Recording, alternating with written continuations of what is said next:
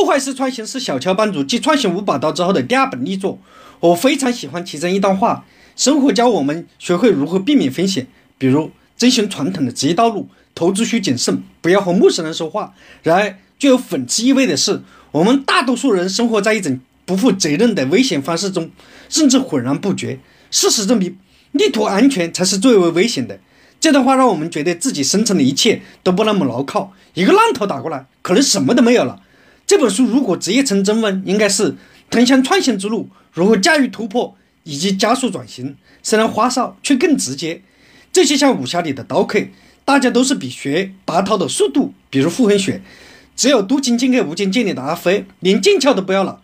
破坏式创新就像是没有剑鞘的剑一样，剑刃鼠指，所向无敌。请读破坏式创新。